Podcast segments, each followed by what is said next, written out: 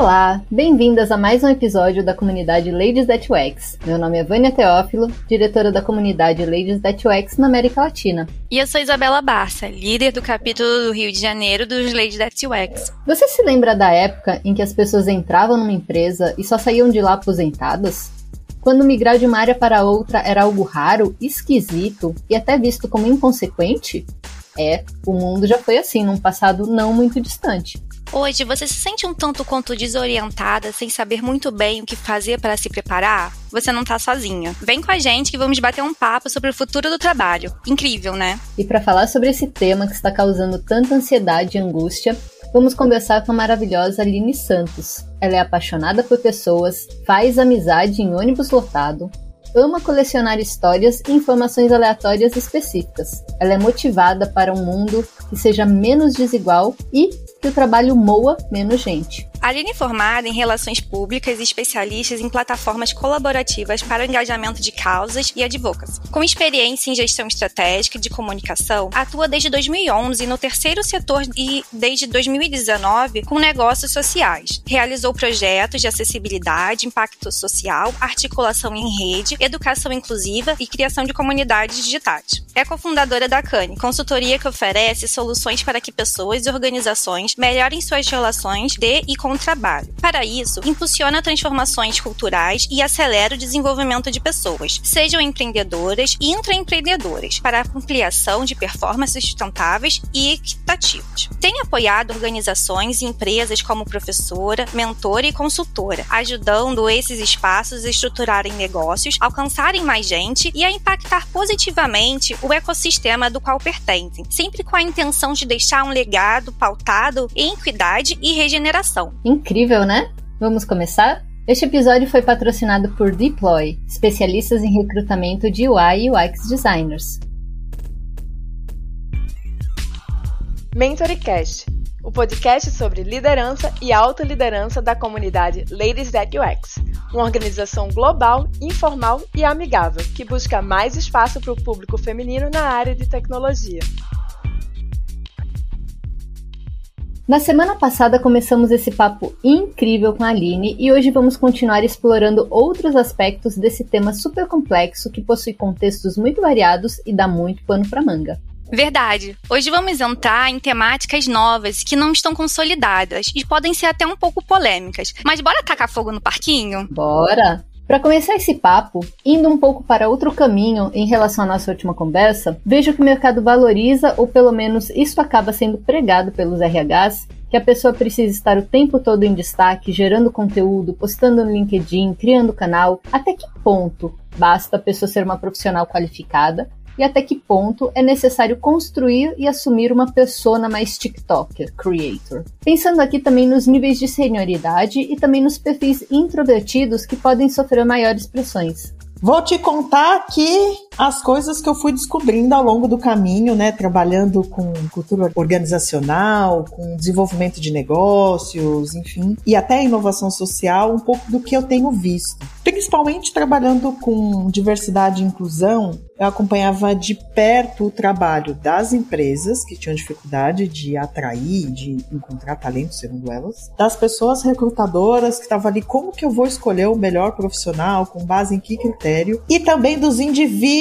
que ficavam aflitos sobre quais são os critérios para que eu possa ser valorizado pelos meus talentos, o que que eu preciso fazer para ser visto, quais são os indicadores de que eu cheguei lá ou de que eu não cheguei, ou que eu vou ser vista como júnior, o que eu preciso para ser pleno, o que, que eu preciso desenvolver. Uma confusão danada nesse negócio. E aí, a primeira coisa que vem é visibilidade versus experiência é sempre uma pauta que a gente fala com designers e principalmente aqueles que trabalham como prestadores, os famosos PJinhas, assim como eu aqui, ó, que não tem essa relação mais estruturada, digamos assim, com o mercado de trabalho. É importante a gente dizer que o design e os designers, eles sempre vincularam o sucesso à visibilidade. Então, lá atrás, os designers, eles expunham o trabalho em portfólios. Então, você sabia quem era o profissional pelo portfólio que ele tinha.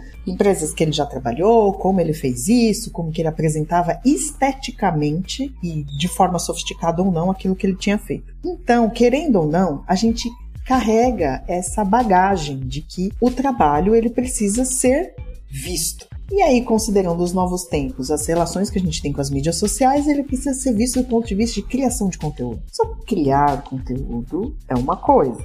É um outro tipo de trabalho, que é como compartilhar com a comunidade os saberes que você tem. Algumas pessoas utilizaram isso como estratégia para ganhar visibilidade. Mas onde está a armadilha?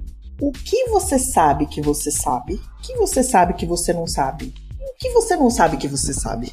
E o que você não sabe que você não sabe. Quando a gente cria conteúdo só, sem esse compromisso com o que a gente já conhece, ou que a gente sabe que conhece, ou que a gente não sabe que conhece, enfim, a gente tende a replicar coisas. Se você notar a produção de conteúdo de pessoas mais inexperientes, você vai ver uma repetição de conteúdo. É sempre da página 1 e 2 costumo dizer que são conteúdos que são importantes principalmente para quem chega dentro daquele universo. Mas são intenções diferentes. Qual que é a sua intenção? É de mostrar o seu trabalho, é de compartilhar conhecimento com a sua comunidade. Percebe que são coisas diferentes? Não dá para colocar tudo na mesma coisa, porque isso vai dizer sobre a intencionalidade da produção de conteúdo. Então, a produção de conteúdo para ser um creator, você tem um outro tipo de compromisso de pesquisa e tudo mais. Agora, se você quer falar sobre os resultados do seu trabalho para você conseguir novos trabalhos, uma posição mais interessante dentro da que você já ocupa, é outra coisa.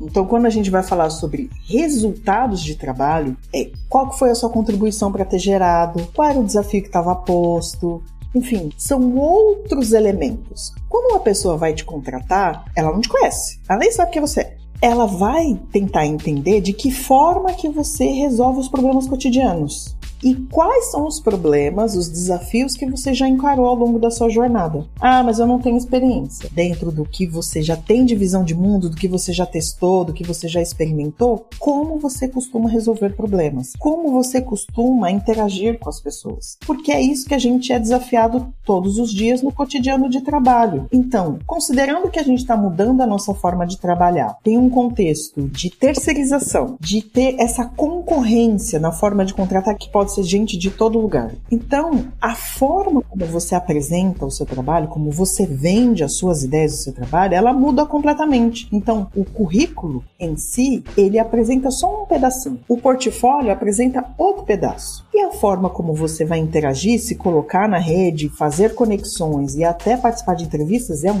outro pedaço. Entende? Então, não é necessariamente a produção de conteúdo que vai te ajudar, mas entender todas essas caixinhas como você se coloca e como você pode se desenvolver dentro desses aspectos. Porque mesmo dentro do trabalho, e aqui no bastidor a gente estava conversando sobre algumas coisas, a gente também tem a expectativa de ser visto. Como você vai falar sobre os resultados que você gerou, os projetos que você tem atuado? Como que você vai apresentar isso para pessoas que não são do seu convívio? Quando a gente está buscando uma recolocação ou quando a gente já está trabalhando, esses desafios eles continuam nos acompanhando. Então, você que está escutando a gente, é importante que você se faça essas perguntas, porque a gente tende a colocar a responsabilidade apenas naquele que vai validar o nosso trabalho. E a gente fica com tipo, ah, mas é ele que não me aprova. E você, como você está mostrando para esperar que ele aprove? Entende? Então, não dá para dizer que a, a, responsabilidade é toda do indivíduo, lembre. Nunca é absoluto, nem é simplista. É um multifatores. Mas do que a gente pode fazer, do que está no nosso controle, como a gente está olhando para isso. E por último, tem uma questão muito sensível que eu já até falei para a Vânia que gera outro podcast, que é como a gente vende o nosso trabalho, as nossas habilidades e valoriza os nossos talentos. Como a gente faz isso? Pergunta simples do tipo: no que você é muito boa? Aqui antes da gente começar, a gente começou a conversa aqui no bastidor do que, que você é muito boa. Não sei, nunca pensei nisso. Porque a gente tá acostumado ao quê?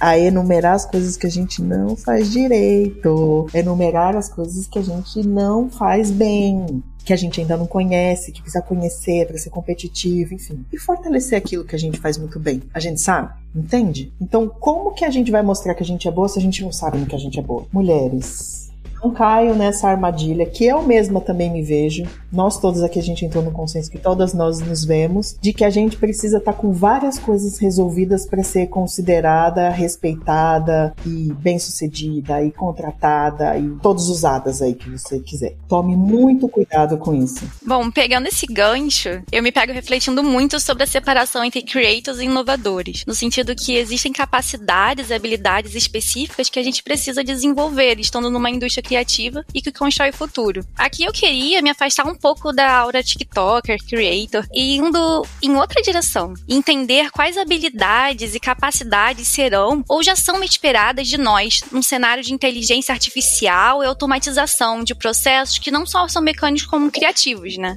Se a gente olha por exemplo, do metaverso. A promessa que não se cumpriu. A realidade virtual é algo que você vai mergulhar, mas não necessariamente você tá dentro. Então, as pessoas ainda não têm uma definição muito nítida do que é. Então, basicamente, ela tem uma ideia de que é um ambiente virtual com os personagens que representam a gente, indivíduos reais. Como essa definição ela não está perfeita e não está madura, isso nos leva a uma série de questionamentos. E um deles é: a gente está buscando conviver numa realidade paralela ou a gente está vivendo só essa aqui? Ó? E se essa aqui, quais são as nossas expectativas sobre essa daqui? Então, quando a gente fala sobre a inteligência artificial, a gente costuma ver como um vilão do exterminador do futuro que ele vai vir aqui e vai dizimar os humanos e seus trabalhos, e seu dinheiro. É isso que vai acontecer. Essa é a visão que a gente tem. Toda vez que a gente fala sobre inteligência artificial, é essa ideia. Mas qual que é a realidade? É, a realidade é que nessa visão, as empresas, os empregadores, eles vão se concentrar muito mais em explorar as oportunidades de criar trabalhos que aproveitem as capacidades que são exclusivamente humanas, como a curiosidade, a imaginação, a criatividade, inteligência social e emocional. O que as pesquisas dizem é que 30% dos novos empregos com altos salários, eles serão essencialmente humanos. O que a inteligência artificial vai trazer e vai dar uma enxugada, para não dizer cortada, são nos trabalhos mecânicos e repetitivos. Então, no futuro do trabalho, espera-se que os líderes sejam aqueles capazes de inspirar e motivar as equipes e buscar resultados de alto impacto. Então, para promover novas formas de trabalho, as organizações precisaram reavaliar as recompensas que oferecem para essas pessoas. E no mundo corporativo, que as atividades rotineiras que definem o trabalho, essas pessoas vão buscar outros tipos de recompensa, que é além da monetária para se manter motivada. Então, aquilo que é o trabalho operacional, ele vai acabar desaparecendo. E quais são uma das profissões que vão desaparecer? Tem várias delas. Uma delas, por exemplo, é a de operadora de telemarketing que é a minha primeira profissão, ela vai deixar de existir. Tem outras que estão dizendo que vão deixar de escritores, pesquisadores, jornalistas, enfim. E aí fala assim, Aline, mas você está dizendo que não vai acabar, mas vai acabar? Como assim? Isso é muito confuso o que você está dizendo. O que vai acabar é o caráter mecânico dessas atividades. Então, para você ir para o lugar criativo, a máquina ela não é criativa, ela reproduz padrões humanos. Então, ela só reproduz aquilo que já foi criado. E aí, ela precisa de novas criações para que isso seja inovado, digamos assim. Então, considerando esse contexto, o potencial criativo e de resolução de problemas, e de entendimento e de interações sociais são alguns dos aspectos que vão ser mais valorizados. Concordo muito. Na verdade, especialmente nessas últimas semanas, tem algumas pessoas que eu converso que estão falando: ah, eu tô horrorizado porque o chat GPT vai tirar o meu trabalho. Eu, gente, não vai, sabe?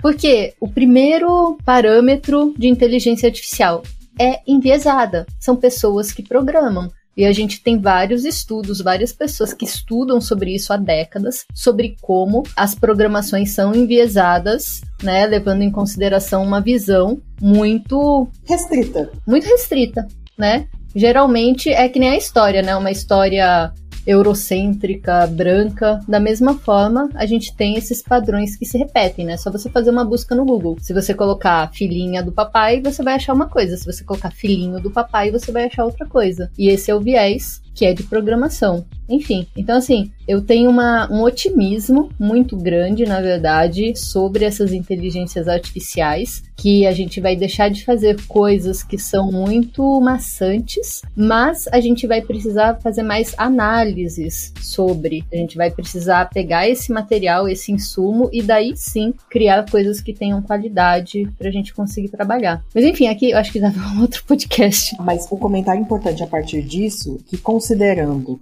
esse investimento em análise, em leituras de contexto, vai ser ainda mais importante a forma como a gente se atualiza, os nossos modelos de aprendizagem, para que a gente continue se atualizando considerando a velocidade que as coisas mudam. Então, com a transformação digital e a nossa mudança de interação com uma série de segmentos sociais, trabalho, com as relações amorosas, com a relação com a educação, com a própria mobilidade urbana, com a moradia, tudo isso está mudando ao mesmo tempo. Então, considerando tudo isso, vai ser bastante valioso a forma como você investe na sua ampliação de repertório. Quer dizer que você tem que saber sobre tudo? Quem sabe sobre tudo sabe sobre nada, né? Então, quais são as áreas do conhecimento? Quais são os os conceitos, enfim, que podem te ajudar a ler melhor o mundo e essas mudanças comportamentais vinculados ao seu trabalho. Então, o meu campo começou da comunicação. Então, por isso que para mim a relação das pessoas, ela diz muito, porque ela diz inclusive sobre a inteligência das relações que se estabelece dentro dos locais e das comunidades. Se a minha profissão fosse outra, então eu olharia para outros aspectos, mas é isso, foque, considerando isso e projetando para o futuro,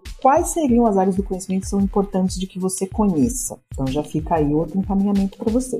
Perfeito. E resumindo um pouco essa visão, consolidando um pouco, eu queria levar essa conversa para um overview do mercado de tecnologia para um futuro próximo, com as seguintes perguntas. Então vou fazer aqui aquele combo de perguntas. Quais as tendências para o trabalho nos próximos anos? Como a gente pode se preparar para essas tendências? E qual a importância das pessoas profissionais se prepararem para o futuro, pensando especialmente nas pessoas migrantes ou iniciantes na área de TI? À medida que a natureza do trabalho muda rapidamente para um trabalho mais criativo, as pessoas tendem a se concentrar mais em recompensas intrínsecas como propósito, o impacto do seu trabalho, a oportunidade de crescer e se desenvolver. E para as empresas será cada vez mais difícil manter os funcionários concentrando-se apenas nas recompensas extrínsecas, ou seja, monetárias, enfim, essas que é só engorda o bolso, mas continuo trabalhando num lugar que não é legal para mim. Por que, que eu tô falando sobre isso? Porque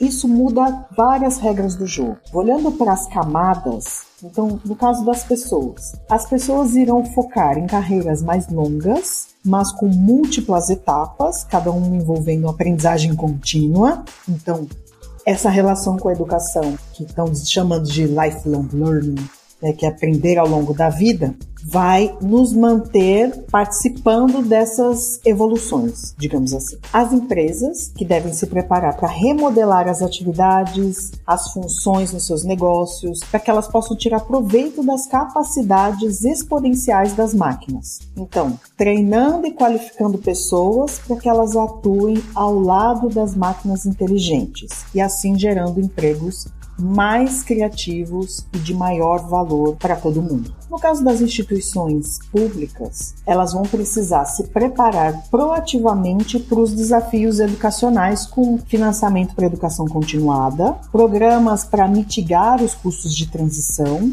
considerando que boa parte da população não tem o conhecimento necessário para exercer algumas profissões, e como atualizar marcos regulatórios para apoiar novos tipos de trabalho uma economia mais empreendedora, que ofereça condições para que as pessoas se mantenham ativas, para oferecer condições para que elas tenham melhores oportunidades de trabalho, não necessariamente de empregos. Tem uma outra questão que é bastante importante da gente olhar, e aí olhando para as pessoas que são migrantes ou iniciantes em TI. É a frase que eu disse no começo do podcast, que é da Glaucia Teixeira: saber, saber que você sabe, saber o que você quer fazer com o que você sabe. Pensando do ponto de vista de profissionais e comportamento, a nossa mente emocional ela é muito mais rápida do que a racional. Por isso que a gente é levado por julgamentos, preconceitos, impulsos. Então, o desenvolvimento de soft skills ele vai nos ajudar a lidar com todas essas mudanças. Então, o trabalho é um lugar que gera muita frustração. Gera. Então, ou você vai gerar frustração em alguém, ou você vai lidar com uma frustração gerada pelo outro. A gente fica o tempo inteiro lidando com frustração no trabalho. Não é um lugar gostoso por causa disso. Então, soft skills ou competências socioemocionais vão nos ajudar a lidar com essas frustrações, vai nos ajudar a aprender a lidar com essas situações que requerem que você pare, pense e haja de uma forma diferente. Então, quais são as competências que podem te ajudar para isso? Autoconsciência, autoconhecimento, autocontrole, motivação, empatia, aptidão social e uma relação com o trabalho mais saudável, paixão pelo trabalho que eles dizem. Quando falo sobre autocontrole, não tem a ver com sufocar emoções ou sufocar a forma como você é. Autocontrole tem a ver com a capacidade de regular as suas emoções que eu estava falando sobre lidar com as frustrações nossas de cada dia. E também focar naquilo que você sabe fazer bem. Focar nas suas fortalezas. Quando a gente vai fazer um feedback. Se a gente está falando de mudar a relação de trabalho, é importante de saber. O modelo de feedback que a gente conhece, ele não ajuda ninguém a crescer, porque basicamente você vai marcar uma reunião para falar de todas as coisas que você não faz bem. No que isso pode ser produtivo? Além de reunir traumas. A forma como ele é feito, ele não nos ajuda. Então, eu vou te deixar aqui para você ajudar a fazer ou feedbacks melhores ou para você fazer seu próprio feedback. Foque nas fortalezas. Quais são as habilidades que te diferenciam e que podem ser a sua marca pessoal? É aquilo que só você sabe fazer, do jeito que só você sabe fazer. Como você pode fortalecer isso que você já é muito boa? Mas Aline, para eu evoluir, eu preciso também saber como melhorar coisas. Você define dois dois objetivos de aprendizado que possam te ajudar. Quando a gente quer olhar para aquele monte de coisa que a gente não consegue fazer, isso acaba ocupando muito espaço mental e emocional para dedicar coisas que são desconfortáveis, que você não dá conta. Então, já que é para usar sua força vital, use naquilo que você é muito boa. E aí, foque aí nesses dois objetivos que você considera que podem impulsionar a forma como você trabalha ou como você se relaciona com as pessoas. Por que, que eu estou dizendo isso? Se a gente está falando sobre construir relações futuras melhores, mais saudáveis, é importante primeiro que a gente olhe para a gente para ser capaz de identificar quais são as estruturas que conseguem acolher quem a gente é e quais são aquelas que podem nos adoecer. E para quem está com a carreira mais consolidada e se está preparando para outros momentos de senioridade, qual o perfil do líder do futuro, Aline? Existem capacidades, habilidades desejáveis para esse futuro? Imaginando aqui o perfil padrão do chefe de departamento que talvez fique um pouco obsoleto. As lideranças, elas têm um papel fundamental em humanizar, democratizar a tomada de decisão para que o modelo de gestão ele seja mais participativo. A ideia é fácil de entender a operação disso é complexa. Porque a gente está acostumado a colocar a responsabilidade da tomada de decisão na pessoa mais experiente da sala. E aí, para a gente que é um pouco mais inexperiente, fica o lugar da crítica da decisão que você tomou. Então, o que é uma liderança participativa? É você entender que todas as pessoas podem contribuir com a tomada de decisão. Por exemplo, encontrar erros, encontrar riscos ou encontrar novas oportunidades a partir do contexto que está posto. A decisão, ela não precisa necessariamente ser consensual, entende? Porque só tem pessoas que estão dizendo que tão, vão acontecer um monte de problema, todo mundo fala, vai dar errado, vai dar errado, vai dar errado, não precisa todo mundo concordar que vai dar errado. Mas saber que esses pontos todos vão nos ajudar a tomar decisões melhores. Percebe que só esse exercício ele muda absolutamente tudo com a forma como a gente toma decisões todos os dias, das mais simples às mais complexas. E quais são os fóruns que a gente faz isso? Porque uma gestão participativa não quer dizer que todas as pessoas vão participar de todas as decisões. Quem participa são as pessoas diretamente ligadas àquela decisão. Uma pessoa aleatória participar daquele fórum não quer dizer necessariamente que vai ser contributivo. Haja vista as inúmeras conversas que a gente participa e fala: o que, que eu tô fazendo aqui nessa conversa? Minha opinião não é requerida, a minha contribuição não é esperada, tudo que eles estão falando não vai influenciar em absolutamente nada no meu trabalho. O que, que eu tô fazendo aqui? Por outro lado, tem outros fóruns que estão tratando de temas tem tudo a ver com você e você não é lembrada. Então, a gestão participativa tem a ver também com esse mapeamento de conhecimentos de pessoas que possam ser contributivas para as discussões. Tem uma outra coisa que é o fomento da cultura de valorização por meio do reconhecimento. Então, é isso que eu estou falando, de você entender quem são essas pessoas, o envolvimento em decisões em que elas sejam capazes de exercitar o seu potencial pleno, dar um propósito, um significado para o seu trabalho. Então, se aquilo que você traz para contribuir naquela decisão é importante, você automaticamente vai se sentir considerado e vista. E o que é importante de considerar nessa liderança do futuro? É sempre sobre pessoas. E as instituições, elas são parte da estrutura onde essas pessoas se conectam certo? Essas estruturas oferecem condições para experiências. E o que, que acontece com os seres humanos? a partir das experiências que essas pessoas têm, leva que elas tenham algumas crenças, né, algumas visões de mundo. E a partir dessas crenças, leva com que elas tenham ações, atitudes. Elas tomam atitudes com base nas experiências que ela tem. E com base nessas ações, elas têm resultados. Experiência crença, ação, resultado. Quando a gente fala sobre a liderança, ela precisa melhorar as experiências das pessoas para que elas possam ser quem elas são e se sintam confortáveis para ser quem elas são, para que a partir disso elas tenham novas crenças de que elas podem falar, se expressar, contribuir, fazer, etc. A partir disso, se sentindo e vendo dessa forma, tomar ações mais produtivas e gerando melhores resultados. Então, qual que é o papel dessa liderança? De oferecer condições para que essa pessoa fale abertamente, escute ativamente,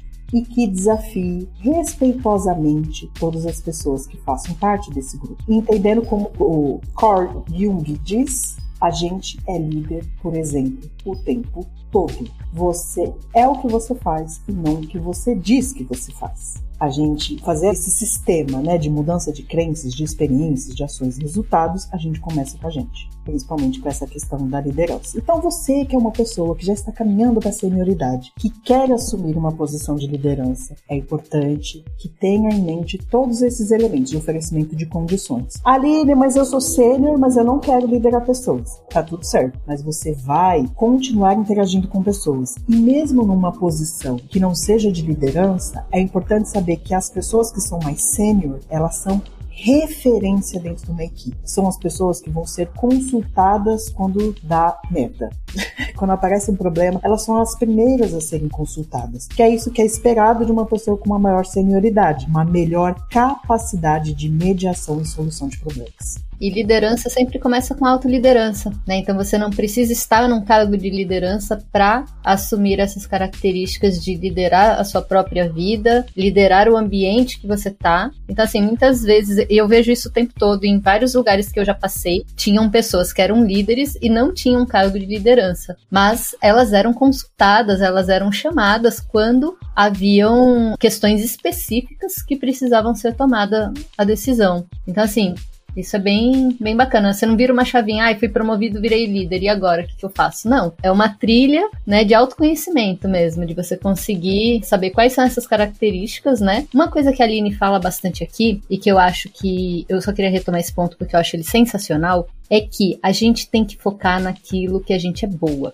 Por quê? Existe um papo. Aqui eu vou fazer uma divisão de coach. Existem psicólogos que vão para a linha de coach, que são pessoas respeitáveis, né, e que fazem um trabalho, mas a gente também tem uma banalização do coach e nessa banalização essas pessoas elas querem vender coisas para você. Então o que, que elas vendem? Elas vendem a sua frustração consigo mesma. Você tem que ser bom e tudo o tempo todo, você tem que ser uma pessoa melhor hoje do que você era ontem, amanhã você tem que ser melhor, e você tem sempre que sair da sua zona de conforto, porque a zona de conforto é o pior pecado que uma pessoa pode fazer. E não, na verdade você tem que focar o que, que você gosta. Porque geralmente a gente é bom naquilo que a gente gosta, né? Raramente a gente é bom em uma coisa que a gente desgosta horrorosamente, né? Então comece perguntando pensando, o que, que eu gosto de fazer? Mapeia quais são aquelas situações no, no trabalho em que eu fico, poxa, isso daqui foi legal, poxa, eu queria fazer mais disso. E aí se aprofunda nisso, vê quais são essas características, né? Quais são os tipos de entrega, é uma entrega mais técnica, é uma entrega mais voltada à gestão de pessoas, enfim.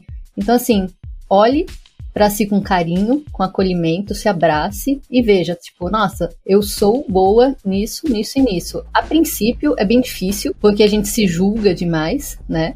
Mas procura ajuda das amigas também. Sempre tem uma amiga que vai falar: você é boa nisso, nisso, nisso, nisso, nisso. Acredita em quem tá contando para você que você é boa, né? Verifica ali como que é a sua facilidade e se joga nisso, porque tá sempre se cobrando para fazer coisas que você não gosta de fazer, que você não quer desenvolver. Isso, gente, é papo de coach que quer vender curso e assim, não, não caiam nisso, tá? Partindo disso que você está dizendo, Van, quando a gente fala sobre separar o, o que, que é esse lugar de alta performance, que tem a ver com, com o desenvolvimento das pessoas e onde está o charlatanismo. Estou separando, estou tirando dessa conversa charlatanismo para a gente olhar para a gente mesmo. O tempo é a moeda mais democrática do mundo todo mundo tem o mesmo tempo de vida num dia. Quem se destaca são as pessoas que têm a disciplina para usar melhor o seu tempo.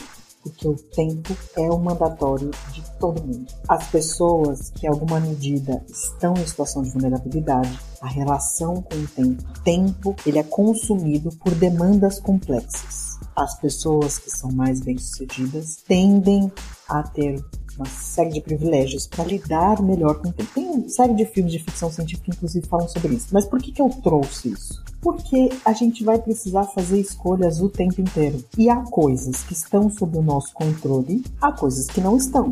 Então, há coisas que a gente tem o poder de influenciar e há outras que a gente só precisa aceitar graciosamente que a gente não pode fazer nada. Por que eu tô falando sobre isso, considerando que a gente estava falando sobre modelos de gestão e o que, que a gente faz e autorresponsabilidade? E pra gente é importante assumir um lugar de protagonismo da nossa carreira, da nossa evolução, do nosso trabalho, como responsável por isso sobre as entregas que a gente faz e sobre o apoio na evolução das pessoas. É claro, de novo, não é tão simples.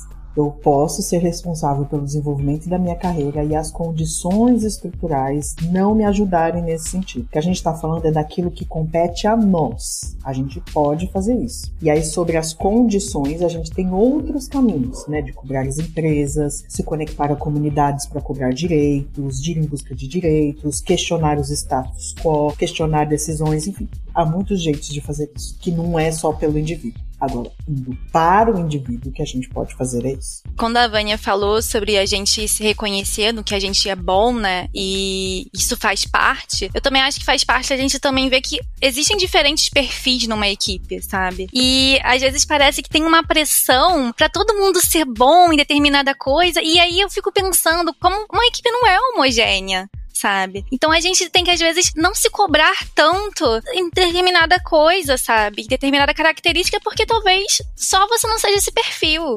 E tá tudo bem. Haja visto as pessoas introvertidas dentro desse contexto de demanda de pessoas comunicativas no trabalho presencial, que a alegria é almoçar junto e tomar café junto. As pessoas introspectivas que tendem a produzir melhor em ambientes sozinhos, solitários, em casa, enfim, elas ficam completamente desafiadas. Então, quando a gente fala de diversidade de contribuições e aí colocar outras camadas, né, pessoas neurodiversas, pessoas com deficiência, pessoas com diferentes particularidades, é também demandado um novo jeito de identificar esses talentos e valorizar essas habilidades todas. A gente parte de um ideal de ser humano perfeito. O ser humano perfeito, todo mundo tem esse ideal. Uma pessoa que fala bem, uma pessoa que é bem-sucedida, essa pessoa não existe, mas o ideal existe na nossa cabeça. O corpo perfeito, que sabe, que é inteligente, que trabalha, que é produtivo, que ganha dinheiro, que não tem problemas familiares, família linda, maravilhosa, tranquila, que vive num lugar bom, que é seguro.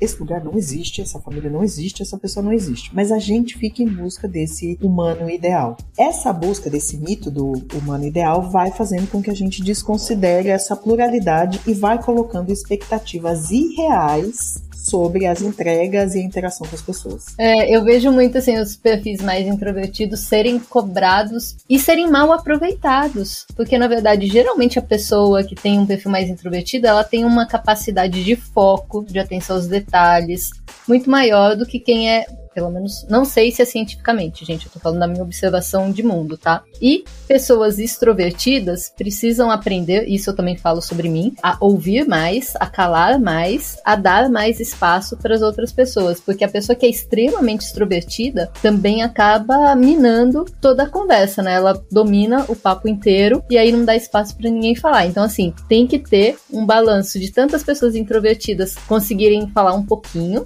não precisa ser dominar a cena, ficar no, embaixo do holofote, né, fazendo sapateado, não é isso. E as pessoas extrovertidas também saberem qual que é o momento delas se retraírem para que haja essa participação. Eu vejo sempre que geralmente os melhores projetos que eu faço, as equipes elas são mais diversas. E elas são mais diversas em vários marcadores sociais, não é só skills profissionais, mas as pessoas elas têm contextos diferentes, geografias diferentes, idades diferentes, porque realmente a gente consegue ver aqueles pontos cegos que a gente não conseguiria ver. Então, essa pluralidade realmente acaba sendo bem importante quando a gente faz os nossos projetos, né? Pensando que a gente está criando para pessoas e não para inteligência artificial. Pessoas estarão ali consumindo aquilo que a gente está criando.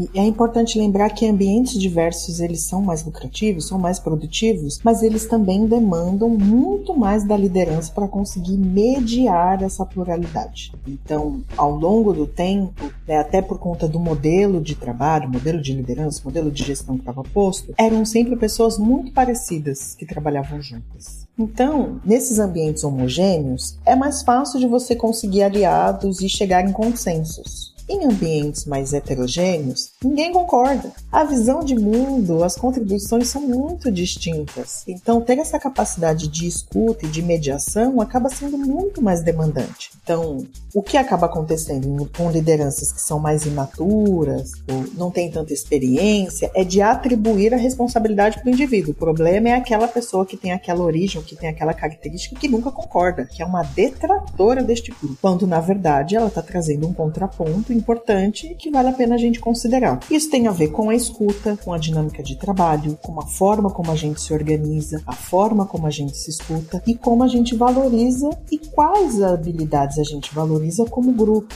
Tudo isso está em construção, porque a gente mesmo que, fala assim, mas ali já tem vários ambientes que já tem pessoas muito diversas. Sim, tem, mas ainda assim essas relações estão em construção. Porque, na medida em que essas pessoas chegam, também se revelam vários problemas estruturais da cultura. Então, se antes existia um comportamento velado de assédio moral, ou de qualquer tipo de assédio, com a chegada de pessoas diferentes que vão com visões diferentes dizer o que não é aceitável, começa a ter um pico de denúncias. E aí fala assim: o problema é a chegada deles que começaram a denunciar que é muito mimizento e tal. Não, não é. O problema sempre existiu. Agora alguém aponta. E aqui agora eu vou falar.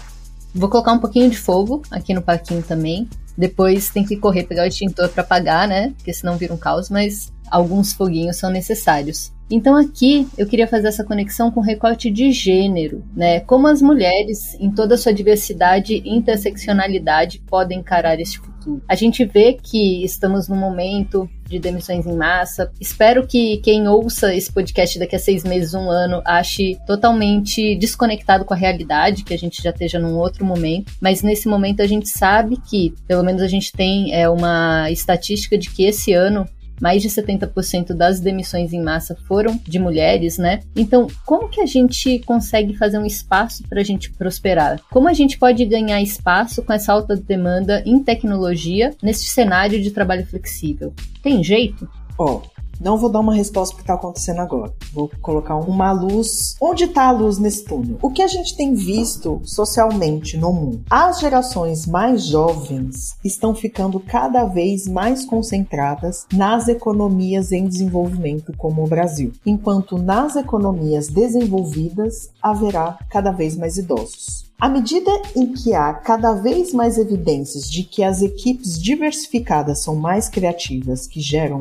mais resultados, de maior impacto, também a medida do crescimento populacional nos países desenvolvidos diminui, as empresas enfrentarão uma pressão maior para aumentar a participação feminina e de profissionais de raças, etnias e outros grupos minorizados nos seus quadros. Esse efeito provável de tudo isso será a força de trabalho se expandindo para segmentos historicamente subrepresentados. Então, a gente vai ver uma mudança demográfica nas populações e todo esse esforço de pressão social para que essas organizações mudem lá na frente está apontando para essa direção. Por outro lado, a gente tem questões culturais complexas para lidar e de mercado que o mercado está se autorregulando, né, das equipes inchadas e dos modelos de negócios ineficientes, modelos de gestão bastante áridos, tóxicos, que também estão se autorregulando, de comportamentos que não são mais aceitos. Então, tem uma série de coisas que estão acontecendo, que estão mudando. Tem alguns elementos que eu vou trazer aqui e que não são respostas para esses aspectos estruturais. Até porque o estrutural a gente só consegue mudar a partir das mudanças institucionais, percebe? E as instituições a gente também consegue mudar a partir da dinâmica relacional das pessoas. Pessoas, instituições estruturas. Então, eu vou falar aqui do ponto de vista individual e o institucional. Principalmente o individual, que é o que está no nosso controle. Em relação ao institucional, tem um, uma questão né, que foi estudada pela Cida Bento, né, do Pacto Narcísico, da branquitude, que fala sobre os iguais que se valorizam, se pregam, se dão aumento e se dão premiações. E eles são, eles sempre criam vínculos de afinidade a partir das suas semelhanças. Acontece que a própria dinâmica de poder também bebe dessa dinâmica. Então, o poder continua entre pessoas iguais. Então, as pessoas em que alguma medida esteja, todo mundo tá, viu? Todo mundo em alguma medida tem uma relação de poder, nem que seja na sua própria casa, na sua família, na sua comunidade. Todo mundo tem alguma relação de poder. Então, considerando essas relações de poder, a forma como esse poder estabelece, é importante que a gente, nesse lugar de poder, repense que passinhos para o lado a gente pode dar para que outras pessoas possam fazer parte. Isso nos ajuda a tomar melhores decisões e decisões que considerem o maior número de pessoas, principalmente aquelas que estão subrepresentadas, que estão excluídas de alguma forma. Esse é um ponto. A segunda questão é sobre os modelos de sucesso. Modelos de sucesso são construídos culturalmente. Cada pessoa leva dentro de si uma visão de modelo de sucesso e elas convergem. Todo mundo no final bem sucedido é é o que Isa para você? Acho que bem sucedida para mim é eu me sentir realizada com o meu trabalho e eu ficar feliz com o trabalho que eu tô fazendo. Mas eu não sei se é um sentimento comum das pessoas, porque eu tenho impressão que as pessoas elas vão se comparando muito com o outro e elas pensam cada vez menos na realização delas, de como elas se sentem. Mas é um sentimento também que a gente se espelha muito muito no que o outro é, né? E você, Van, qual que é o seu modelo de sucesso? Quando você fala assim, bem sucedido é, é o quê? Eu já tive várias noções diferentes de pessoas que seriam referência de sucesso. Isso mudou. A cada década meio que muda um pouco. Hoje, na verdade, eu acho que, pelo menos quando eu penso em mim, eu me vejo como uma pessoa bem-sucedida quando eu tiver uma velhice tranquila, quando eu tiver uma aposentadoria estável. Para mim, o bem-sucedido é aquilo: eu não preciso mais trabalhar, ou eu não quero mais trabalhar, ou eu não posso mais trabalhar. Eu continuo capaz de me sustentar, eu continuo capaz de sobreviver com o mínimo de dignidade. Eu tô muito nesse momento, então não sei se ajuda, mas hoje em dia, para mim, uma pessoa bem-sucedida é aquela que pensou no futuro, mais do que no presente ano passado. E eu tô tentando ser essa pessoa. Não sei se eu vou conseguir. Nossos modelos de sucesso dependem do nosso mapa de mundo, do que a gente está vendo no mundo. As pessoas mais jovens provavelmente dirão: eu vou ser bem-sucedida quando eu for influente, tiver dinheiro, casa própria, uma família feliz, uma pessoa ali num relacionamento estável ou não estável, enfim, sei lá, curtindo a vida doidada, viajando pelo mundo. Esse é o modelo de sucesso. o que, que a gente identifica? Tem alguns modelos de sucesso que não são sustentáveis, eles não cabem na vida. Uma pessoa bem-sucedida é lida como aquela que a vida pessoal é no fim de semana, mas também é super conectada, viagem tal, vai onde quiser, dinheiro não é problema. Então, isso a complexidade da vida em família não cabe ou para viver a complexidade da vida em família, não trabalho. Então, existem muitos modelos de sucesso. O modelo de sucesso que está posto nessa sociedade é de felicidade, plenitude, muito dinheiro, com base na exploração de grupos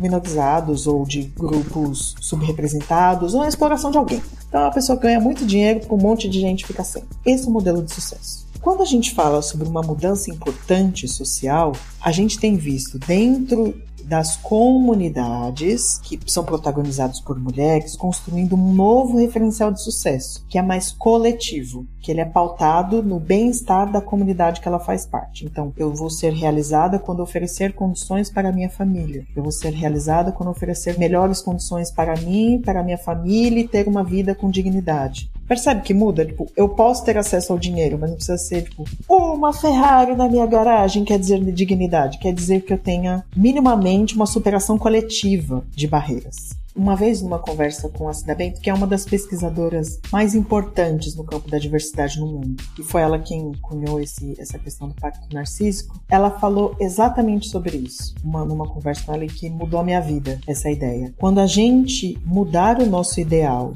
e principalmente o ideal de sociedade, ser vinculado, por exemplo, ao das mulheres negras, que estão pautadas. Mulheres negras são diversas, galera, são plurais e tal, é só uma metáfora. Por favor, olhando do ponto de vista coletivo, quando essa mulher cresce, toda a comunidade em torno, a família, os amigos, a rede de apoio cresce junto, quando o modelo social for essa superação coletiva de barreiras, maior é a chance da gente migrar para um modelo de sociedade que não é predatório, que é a partir da exploração ambiental, da natureza e de pessoas. Então, a gente amadurecer nossos modelos de sucesso e compartilhar e falar mais sobre eles também nos ajuda a construir caminhos mais equitativos e mais saudáveis. E para isso, o que é importante que a gente faça? Se conectar a comunidades, a redes de apoio. E a redes de apoio que possam, inclusive, oferecer suporte para questões complexas, como violências, assédios, a dureza da vida, as desigualdades das quais a gente vive, para juntas a gente também pensar em soluções. Juntas, socialmente, a gente construir oportunidades de trabalho, já que o empregador está desempregando mais mulheres as comunidades para nos fortalecer, inclusive, nos processos seletivos, para que a gente saiba se recolocar ou esteja mais conectado e mais próximo às oportunidades que serão geradas. Além disso, as comunidades também podem nos ajudar a nos conectar com as pessoas que podem nos ajudar a nos desenvolver com os nossos talentos, a nos colocar de uma forma mais inteligente e estratégica. Então, as redes de apoio e as comunidades, que é o que eu acredito muito no potencial das comunidades, está exatamente nesse lugar de respaldo emocional, social e de oportunidades de trabalho. Então, se é para fazer a superação coletiva, é importante que a gente entenda que todo lugar que a gente convive é uma comunidade. E em cada comunidade, todo mundo tem o seu papel. Todo mundo tem o seu papel. A dinamicidade de uma comunidade acontece a partir da contribuição ou não contribuição das pessoas que fazem parte dela. E isso também diz respeito no trabalho a sua contribuição naquela comunidade também ajuda aquela cultura a permanecer ou a mudar. Tô pensando agora de novo na pergunta, gente, tô refletindo aqui. Agora eu que vou fazer a pergunta. Como que vocês têm construído a rede de apoio de vocês? Com que critério, ou que caminho vocês têm seguido? Essa é uma pergunta difícil porque eu nunca parei para pensar nela.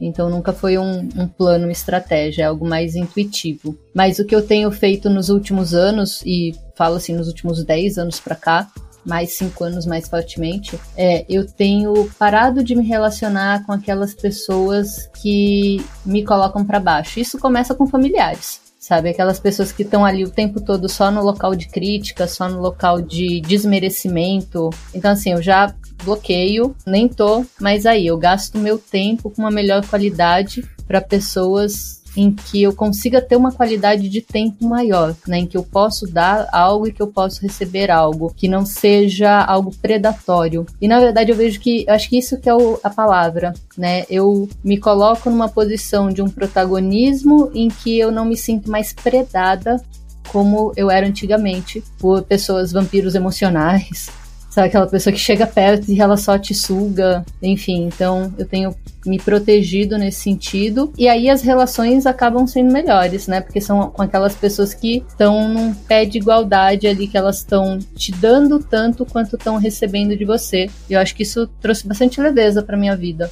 mesmo. E são essas pessoas que você recorre quando o bagulho fica louco? Sim, lógico, né? Principalmente hoje em dia, tipo, o meu núcleo familiar tá muito fortalecido, porque justamente aquele ruído que não precisava estar tá, não tá mais. Então, eu até brinco falando que eu vivo numa comunidade hippie, que eu, meu marido e minha mãe somos o grande núcleo familiar aqui, a gente se apoia o tempo todo, porque cada pessoa está passando pelo seu momento, né, pelas suas frustrações e pelo seu processo, mas isso também se reflete nas amizades e até mesmo no ambiente de trabalho. Então, eu fico mais próxima com aquelas pessoas. Às vezes eu trabalhei com uma pessoa dois anos atrás num projeto, mas eu tento manter contato com aquelas pessoas que trazem, sabe, que tem uma luz, que tem algo que é legal, que é uma troca, que é bacana. Eu acho que o meu caso é bem similar ao da Vânia também, nesses últimos dez anos, até por uma questão de autoconhecimento meu, eu fui filtrando também, principalmente em questões de amizade, e que me fez refletir, assim, que tipo de amizade eu queria, que queria estar no meu círculo social, sabe? E eu acho que hoje em dia eu fico muito feliz com ele, gente, eu tô muito realizada quanto a isso, porque eu acho que eu criei uma rede de apoio onde as pessoas até elas, eu me sinto que elas me aceitam mais, sabe? Não tem mais aquela aquele preconceito de gosto ou aquela questão tipo das pessoas não aceitarem quem é você. Então, acho que hoje em dia é um ambiente muito mais saudável. E isso é alguma coisa que eu também prezo no trabalho. Eu fico muito mais próxima de pessoas que parece que elas acolhem mais a gente, sabe? E julgam menos a gente. Então, isso é algo que eu prezo muito também na parte do trabalho. Justamente para criar esse coletivo e é um pouco de uma rede de apoio, sabe? Então, eu acho importante isso. É, não necessariamente são pessoas que concordam comigo o tempo todo, tá, gente? Muitas vezes são pessoas que questionam e trazem questionamentos que você para e fala: Nossa, obrigado, eu precisava disso. Então, não é assim tirar quem não concorda com você, mas sim aquelas pessoas que realmente estão ali sugando, né? Nesse sentido. Quando eu falo sobre essa busca de rede de apoio, de comunidade, tem a ver também com esse núcleo duro ali, as pessoas mais próximas, mas também quais são os outros grupos que a gente recorre. Então, se eu passar por alguma situação no trabalho, de violência no trabalho, digamos assim, a primeira pessoa que eu vou procurar certamente vai ser no núcleo duro familiar, dos amigos mais próximos e tudo mais. E quem são as outras pessoas que eu posso buscar informação ou apoio ou respaldo? É nesse sentido, porque em alguns momentos ou para algumas situações, esse núcleo duro pode não necessariamente nos ajudar a encontrar soluções, encontrar respostas e tudo mais. E é um desafio principalmente para as pessoas introspectivas, né? Que eu vou falar com uma pessoa estranha, desconhecida sobre os meus problemas. Meu Deus, que pesadelo! Mas a questão do potencial das comunidades está exatamente na troca pela inteligência coletiva. Todo mundo tem o potencial de ensinar e contribuir Um pode, o outro também pode. Então todo mundo ganha. E é partindo disso que eu trago essa reflexão assim para deixar para vocês. Além do núcleo duro, que para as mulheres é mais simples de construir, quais são esses outros espaços em que a gente pode recorrer e buscar apoio, seja em recolocação, seja em formação, seja em troca de ideias, seja para oxigenar ideias. Às vezes, ou empreendendo ou no trabalho remoto, ele pode ser muito solitário para questões humanas, cotidianas ou dilemas profissionais para onde eu vou, o que, que eu vou fazer, meu Deus, será que isso é certo? Será que não? Será que é coisa da minha cabeça? Enfim, existem muitos questionamentos que a partir da troca a gente pode revelar muitas coisas interessantes. Então, quero deixar aqui um convite para vocês e para as pessoas que estão ouvindo a gente de buscar esses lugares que possam ser confortáveis. As próprias ladies são algumas dessas comunidades, mas como é uma comunidade gigantesca, ela precisa dos subgrupos, né, os capítulos, para se organizar. Então, como esses capítulos podem ser esse lugar quentinho para que a gente possa falar sobre as coisas que nos desafiam e encontrar juntas caminhos para essa superação coletiva? E se não for aqui, for uma organização do seu bairro, ou for uma organização por afinidade, qual é esse outro lugar em que seja esse respiro e ao mesmo tempo seja um lugar fértil para a construção de novas saídas? E isso é super importante, assim, eu fiz a migração de carreira, né? E durante esse período eu fui me aproximando das comunidades de design. Cara, eu acho que teria sido muito, muito mais difícil esse processo se eu não tivesse encontrado pessoas com quem me relacionar que estavam passando também pelo mesmo processo que eu e que eu me sentisse muito segura para eu desabafar em determinados espaços, sabe? E determinadas comunidades foram realmente um abraço quentinho nesse processo. Eu acho que foi muito importante isso, sabe? E hoje em dia eu acho que eu não me vejo também mais, assim, apesar de já ter migrado, já estar tá empregada na área e tal, eu não deixei de me relacionar nesses espaços. Porque eles realmente são espaços de respiro. E eles são importantes pra gente ter também no nosso dia a dia. Mesmo que a gente não esteja mais passando por uma migração, mas a gente tá estabelecendo outros tipos agora de relações, né? São outros desafios. Cada hora é um. É. Bom, Aline, vamos lá. Quais livros, cursos, filmes ou pessoas você poderia recomendar para quem deseja saber mais sobre esse assunto e quebrar alguns paradigmas para que possamos construir esse futuro de uma forma inclusiva e com mais humanidade. Cara, tem pessoas que eu acho bastante inspiradoras, né? Tem Mafuane Odara, a própria Lilia Porto, a Cida Bento, que eu mencionei algumas vezes aqui, a Sueli Carneiro, tem a Georgia Bento, do Obarai do Tech, e muitas outras. Tem o que eu já falei no outro episódio, né? O Futuro das Coisas tem revelado coisas interessantes. São algumas dessas referências interessantes para a gente dar uma olhada.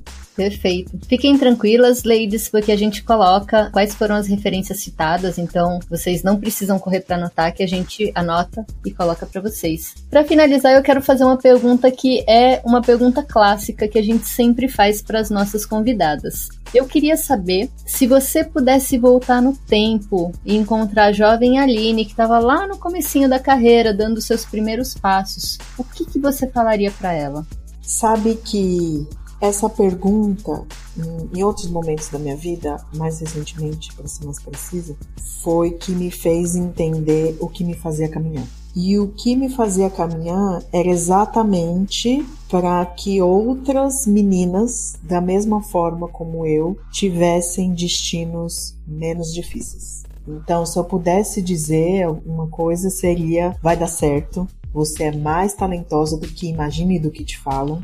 É muito difícil, mas não é impossível. Continua fazendo, continua fazendo. Durante muitos anos, muitos, muitos, muitos, muitos, muitos, muitos anos, eu fui assombrada pela ideia da ineficiência e da insuficiência. Então, não fazia o suficiente, nunca era o suficiente, eu não era o suficiente, então sempre faltava muita coisa. E a forma como as coisas foram acontecendo na minha vida, os espaços de trabalho que eu fui passando ao longo da vida, só provavam quão errada, o quanto inadequada. Ou... Depois eu fui entender das camadas de racismo, de machismo, enfim, só depois de adulta eu fui entender isso, mas na época era eu achava que era eu. Então, durante muito tempo eu não me enxergava como uma pessoa talentosa. Eu sempre trabalhei muito, muito mesmo, em uma carga horária nada saudável por conta dessa crença de que não era boa o suficiente, não era talentosa o suficiente e que precisava de muito. E é isso desde menino. Então, se eu pudesse hoje contribuir com o futuro de novas meninas seriam desse lugar, para que elas tenham a capacidade de sonhar, de fazer mais, de ter melhores condições, de ter uma vida digna e menos difícil, para que as barreiras que eu enfrentei seja só um degrauzinho, não seja um muro. Desejo isso para todas as meninas, mulheres e moças que estão nos ouvindo. Digam isso para as meninas, aquelas meninas pequenas de 6 anos, de 9 anos que estão do lado de vocês. É importante porque a, a baixa autoestima começa muito cedo, gente. Então, assim, abracem essas crianças, essas meninas que estão próximas e falem para elas o quão talentosas, inteligentes, brilhantes, autênticas elas são. Estimulem isso. Sejam específicas nisso. Sejam específicas. Você é muito boa em Insira aqui a especificidade. Você é muito boa escutando as pessoas. Você é excelente fazendo essa coisa aqui. Sejam específicas, porque daí você vai criando concretude para aquilo que é dito. E aí vão criando evidências na memória dessas pessoas, dessas mulheres. Gente, foi muito bom esse papo. Foi super reflexível, com certeza vou refletir assim provavelmente durante dias. Muito obrigada, Aline, por ter conversado com a gente e ter se apresentado aqui na comunidade. Foi ótimo. Infelizmente, infelizmente mesmo, estamos chegando ao final do nosso episódio e gostaríamos de agradecer muito a Aline por ter vindo aqui conversar com a gente. Conta pra gente, pro pessoal que tá te ouvindo, como que essas pessoas que estão nos ouvindo podem te encontrar, Aline? Cara, se você quer me encontrar para a gente continuar essas conversas complexas, reflexivas. Eu adoro.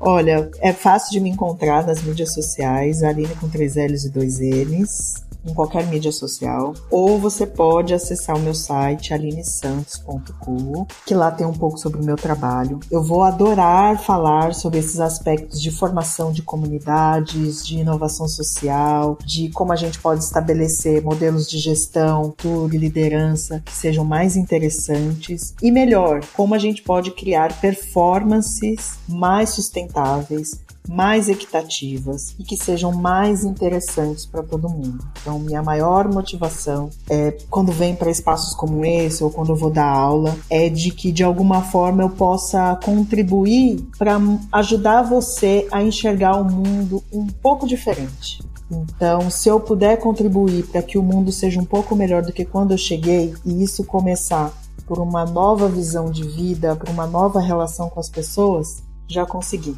Então, gente, podem me procurar, fiquem super à vontade para me escrever, contar as histórias de vocês, eu adoro. Não respondo rápido, mas é por uma questão de princípio mesmo, para as mídias sociais não me engolirem, mas eu sempre respondo e com muito cuidado, com muita atenção. É só, só falo para tomar. Não dá para eu pregar um negócio, fazer diferente, né? Então eu não prego o imediatismo das mídias sociais nem do WhatsApp. Então, é isso. Obrigada pelo convite, obrigado pela confiança, obrigado pelo tempo de vida de vocês aqui para a gente ter essa conversa para você que está escutando a gente. E é isso, que venham os próximos. Virão, gente, em breve. Aguardem.